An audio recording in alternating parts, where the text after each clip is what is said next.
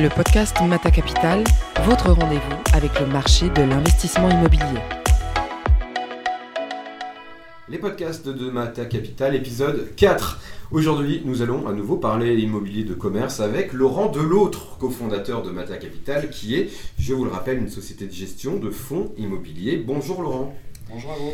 Vous êtes, je le rappelle, cofondateur de Mata Capital avec Jean-Baptiste Praca, euh, qui était notre invité lors des deux premiers épisodes, histoire qu'ils ne prennent pas toute la lumière quand même. Hein. enfin, vous laissez aussi un peu de place. Et vous êtes également euh, le directeur des stratégies d'investissement Corplus, euh, des stratégies également positionnées sur l'immobilier de commerce principalement. Et nous allons parler de commerce lors de cet épisode et des actions de Mata Capital. Ma première question, Laurent, pouvez-vous nous présenter l'équipe commerce de Mata et ses spécificités? Alors l'équipe commerce euh, composée de 5 personnes, euh, 5 personnes venant un petit peu de, tout horizon. On a, on va dire, euh, deux seniors, hein, moi-même euh, et Xavier Collet, qui aujourd'hui drive plutôt la partie asset management. Petit bémol, il y a aujourd'hui encore une fois, beaucoup de sociétés qui euh, cloisonnent un peu et l'acquisition d'un côté et l'asset management de l'autre. Nous, chez Mata, euh, on a évité, on va dire, ce, cloisonnement. Excusez la, redondance, mais on cherche vraiment une synergie. C'est-à-dire que aujourd'hui, les acquisitions, parce qu'on est là pour, euh, pour, acheter des, des immeubles, se fait à chaque fois en synergie avec l'asset management. C'est-à-dire que, en gros, on va sélectionner des biens, on y reviendra tout à l'heure, et euh, en parallèle, euh, les sélectionner avec l'asset management qui, entre guillemets, a son mot à dire, a sa vision euh, dans des perspectives court, moyen ou long-termiste, parce que, bah, disons, l'asset management va avoir une réflexion que l'acquisition n'aura pas forcément, et d'où un partage et un besoin d'échanger de, sur des valeurs locatives, sur la pérennité d'un locataire, sur la pérennité d'une ville, etc. etc. Voilà. Donc, j'insiste là-dessus, c'est, on va dire, un échange. C'est une synergie et pas juste acheter et passer, entre guillemets, comme je l'ai déjà vu, d'autres sociétés, passer la patate chaude. Rien à voir avec les patates, mais quels sont les types de commerces sur lesquels euh, investit Mata aujourd'hui? Aujourd'hui, on a deux convictions. Encore une fois, euh, on est... Euh, on aime le commerce. Enfin, ça paraît bête, mais on, fait du commerce parce qu'on aime ça. On n'est pas juste là, encore une fois, pour en faire parce qu'il est bien d'en faire ou pas bien, ou bien plutôt de ne plus en faire, hein, je, dirais. Euh, donc, on fait du commerce de périphérie. La périphérie, c'est absolument pas péjoratif. La périphérie, aujourd'hui, euh, c'est quelque chose qui existe et quelque chose de, voilà, de palpable. On le voit, il y a pas mal de centres-villes. Euh, de, villes de province euh, qui, se, qui se vident un peu, euh, avec un renforcement des zones, on va dire, périurbaines, voire rurales, euh, mais au-delà de ça, avec des consommateurs qui ont toujours besoin d'acheter, encore une fois, et de la bouffe, et de la fringue, et du loisir, et autres. Donc, on se positionne sur la périphérie. Maintenant, on a quand même une vision assez exigeante des choses, c'est-à-dire qu'on va aller se positionner sur des commerces de périphérie ou périurbains dans des zones, on va dire, dense, dynamique, économiquement ou démographiquement, c'est-à-dire que on va euh, viser des villes euh, peut-être, comme je disais dans un autre, une autre interview, euh, sur la façade atlantique, parce qu'il y, a, quand même une, espèce d'aspiration vers, la, côte, hein, qui est plutôt un endroit agréable pour vivre à tout niveau, pour les jeunes, les vieux, les CSP+, les CSP-, pardon. Donc on va regarder ce typologie d'actifs sur les zones côtières. On va regarder également sur les grosses, les grosses agglomérations, donc peut-être les capitales régionales et ou départementales dans lesquelles il y aura toujours, grâce, on va dire, à la synergie des préfectures, grâce à la synergie des administrations, des banques, des sièges sociaux, régionaux, etc., il y aura encore du monde. Maintenant, malheureusement, euh, il y a des villes qui euh, morflent plus que d'autres. Donc ça, c'est la première, euh, on va dire, la première aspiration la première passion qu'on puisse avoir. En revanche, on s'est également interrogé à un moment d'investir dans Paris. Euh, investir en Paris, même chose. Il y a des investisseurs, entre guillemets, professionnels, institutionnels, qui veulent à tout prix être Champs-Élysées, Montaigne, Saint-Honoré, Saint-Germain et autres. Bon, Carré d'Or et Carré d'Or et Carré d'Or, où les valeurs locatives montent euh, allègrement d'année en année, où les valeurs métriques montent allègrement d'année en année. Et euh, nous, on s'est dit aujourd'hui qu'il y avait encore des quartiers plutôt sympas, des quartiers où on pouvait un petit peu mélanger le plaisir, la bouffe, la fringue, le, dépenses diverses et variées. Donc on s'est penché un petit peu sur ces quartiers, des quartiers en devenir, des quartiers en développement. Ça peut être du 17e, ça peut être du 11e arrondissement, du 12e, ça peut être voilà, des, des, euh, magasins de, de, de bouche, des magasins de services. Et finalement, en creusant un petit peu, on s'est rendu compte qu'on pouvait encore aujourd'hui faire des, des affaires sur des commerces parisiens deux pieds d'immeuble à des on va dire, loyers euh, relativement intéressants et donc, a fortiori, à des valeurs métriques intéressantes. C'est-à-dire que on arrive encore aujourd'hui à toucher des commerces chez Mata, euh, des commerces à des prix équivalents à l'habitation, c'est-à-dire entre 10 12 000 euros dans des quartiers plutôt, euh, plutôt dynamiques, plutôt péchus, CSP, etc. Donc on s'évite, à l'inverse, d'aller investir sur des rues type rue de Passy, type rue de Rennes, type euh, rue de Bretagne, etc., où on va les payer 20-25 000 euros le mètre carré, euh, qui pour nous ne sont pas des, prix métriques raisonnables. Donc malgré ce contexte de commerce bashing, mhm. euh, le commerce, selon vous, selon Mata Capital, peut être générateur de performance? Oui, tout à fait, parce que euh, il y a effectivement les grandes enseignes, il y a également, euh, inévitablement, on va dire, c'est, c'est, euh, ces gens qui ont pignon sur rue, c'est, c'est oui, je me répète, ces enseignes, ces, ces, commerces qui sont plutôt dynamiques, qui sont dopés par, par la, publicité, qui sont dopés, malheureusement, je vais faire un petit peu polémiques, mais qui sont dopés par des LBO sur LBO sur LBO, qui sont rachetés, qui se développent de façon complètement euh, saugrenue et complètement dingue, et qui finalement, bah, peut-être parfois ont du mal euh, à payer leur loyer. C'est des loyers qu'ils ont eux-mêmes acquiescés puisque se sont installés, mais euh, des loyers qui sont, qui sont là pour s'installer plus vite que les autres et à plus grandes échelles. Donc finalement, nous, on préfère se tourner vers le petit fleuriste qui est là depuis 20 ans, qui est là depuis 25 ans, qui sait payer ses 350 ou ses 450 euros euh, mètres carrés par an, qui a une pérennité, qui a une solvabilité, qui n'est pas là pour faire des coups, qui va euh, finalement nous obtenir peut-être un 4% de rendement, mais voilà, on ne fera pas de coups, on ne fera pas d'effets euh, magiques en publiant Mata achète euh, rue de Bretagne, ou Mata achète euh, Beaumarchais, ou Mata achète rue de Rennes, ou Mata achète pardon, euh, Montaigne.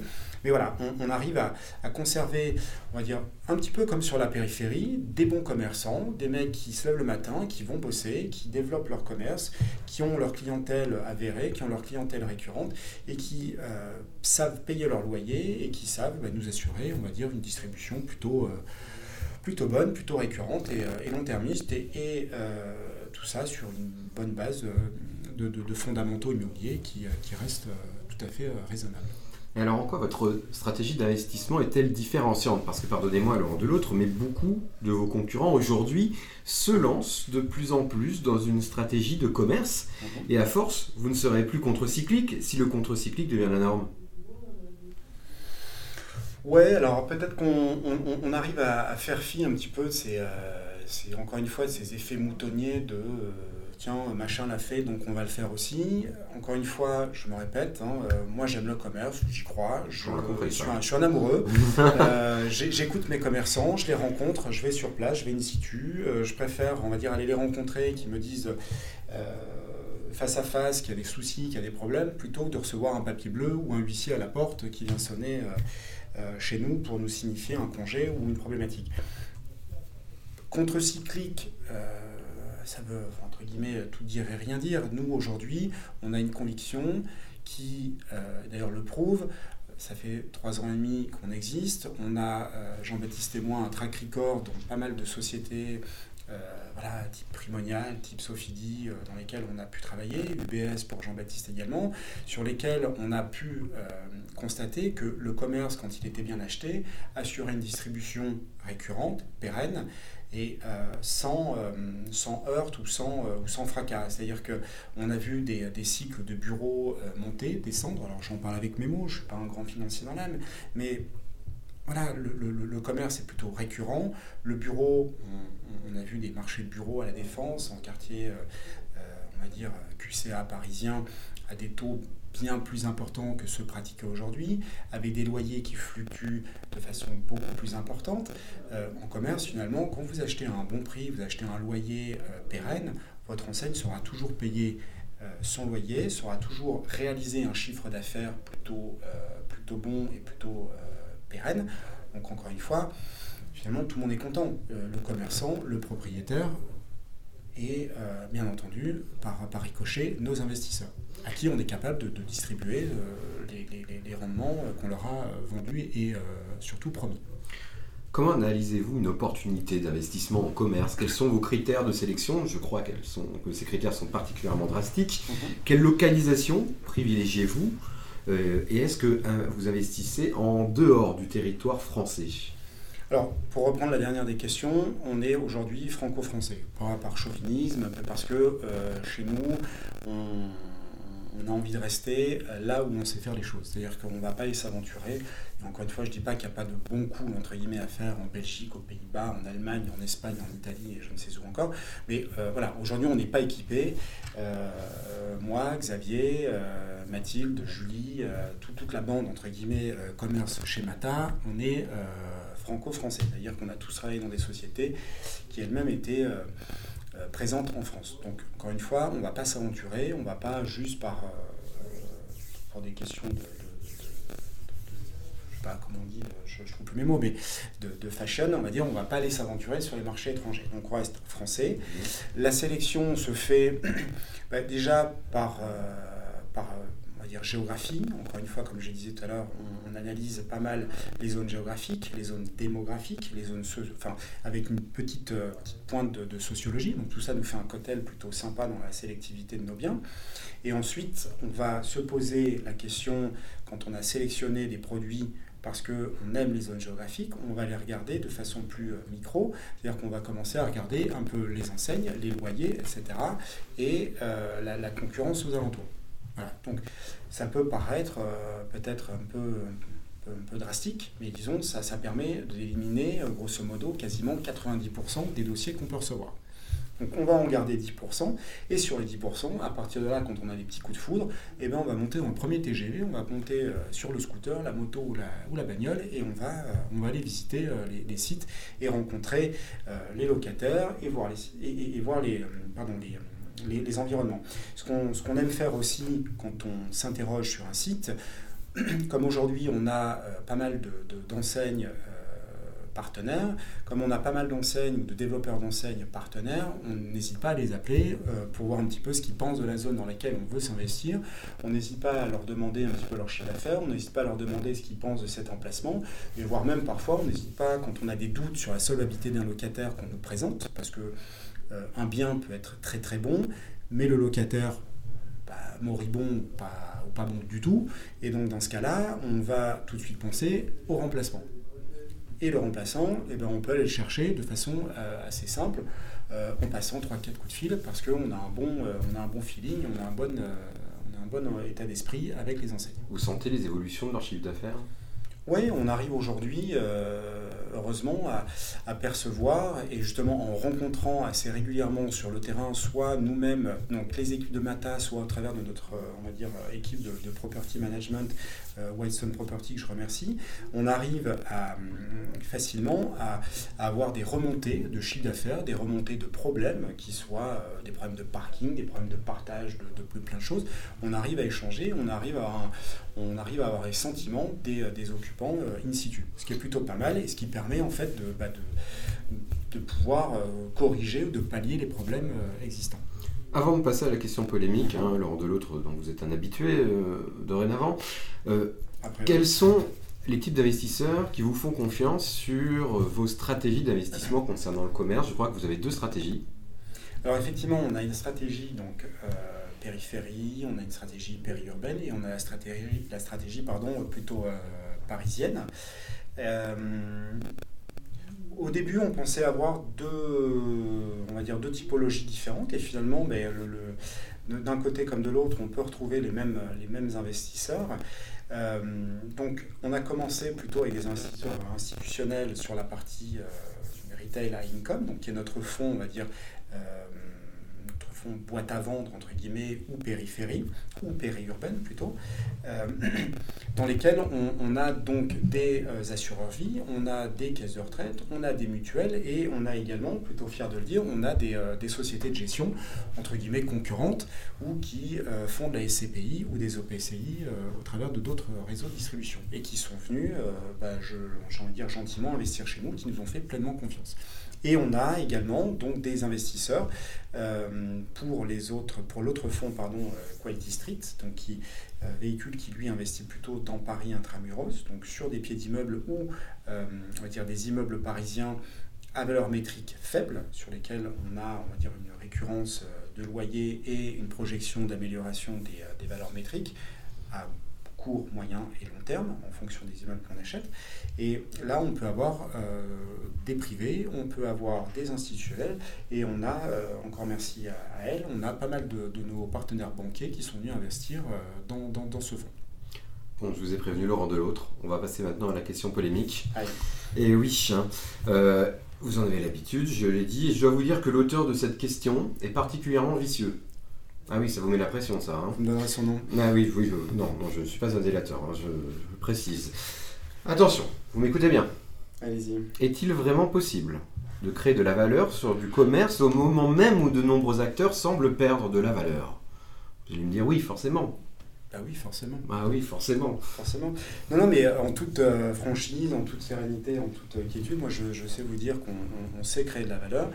Je ne vais pas vous citer les, différents exemples qu'on peut avoir chez Mata, mais euh, pourquoi? Parce que ça rentre en compte dans notre sélectivité. On y revient un petit peu. Euh, quand on achète, c'est-à-dire qu'on ne fait pas juste qu'acheter un flux financier, on pourrait, on pourrait le faire, hein, mais encore une fois, aujourd'hui, avoir un bail de 6 ans, 9 ans ferme, c'est bien joli sur papier. Ça peut rassurer euh, voilà, pas mal de monde, des investisseurs parfois, des banques d'autres fois, ou même nos, experts. Mais une, encore une, fois, un bail de 6 ans ferme est, vite, entre guillemets, breakable ou cassable, pas comment on peut, on peut dire. Un bail de ans ferme, n'en parlons même pas.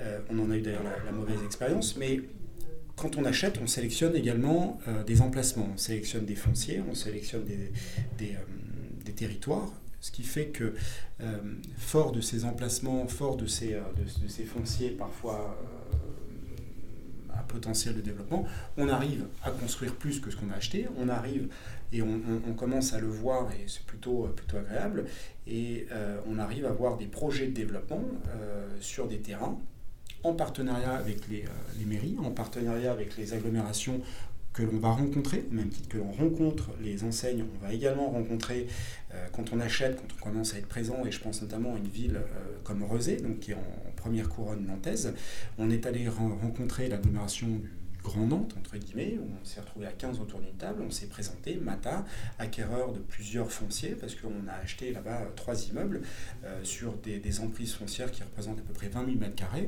et on a été les bienvenus quand on s'est présenté comme...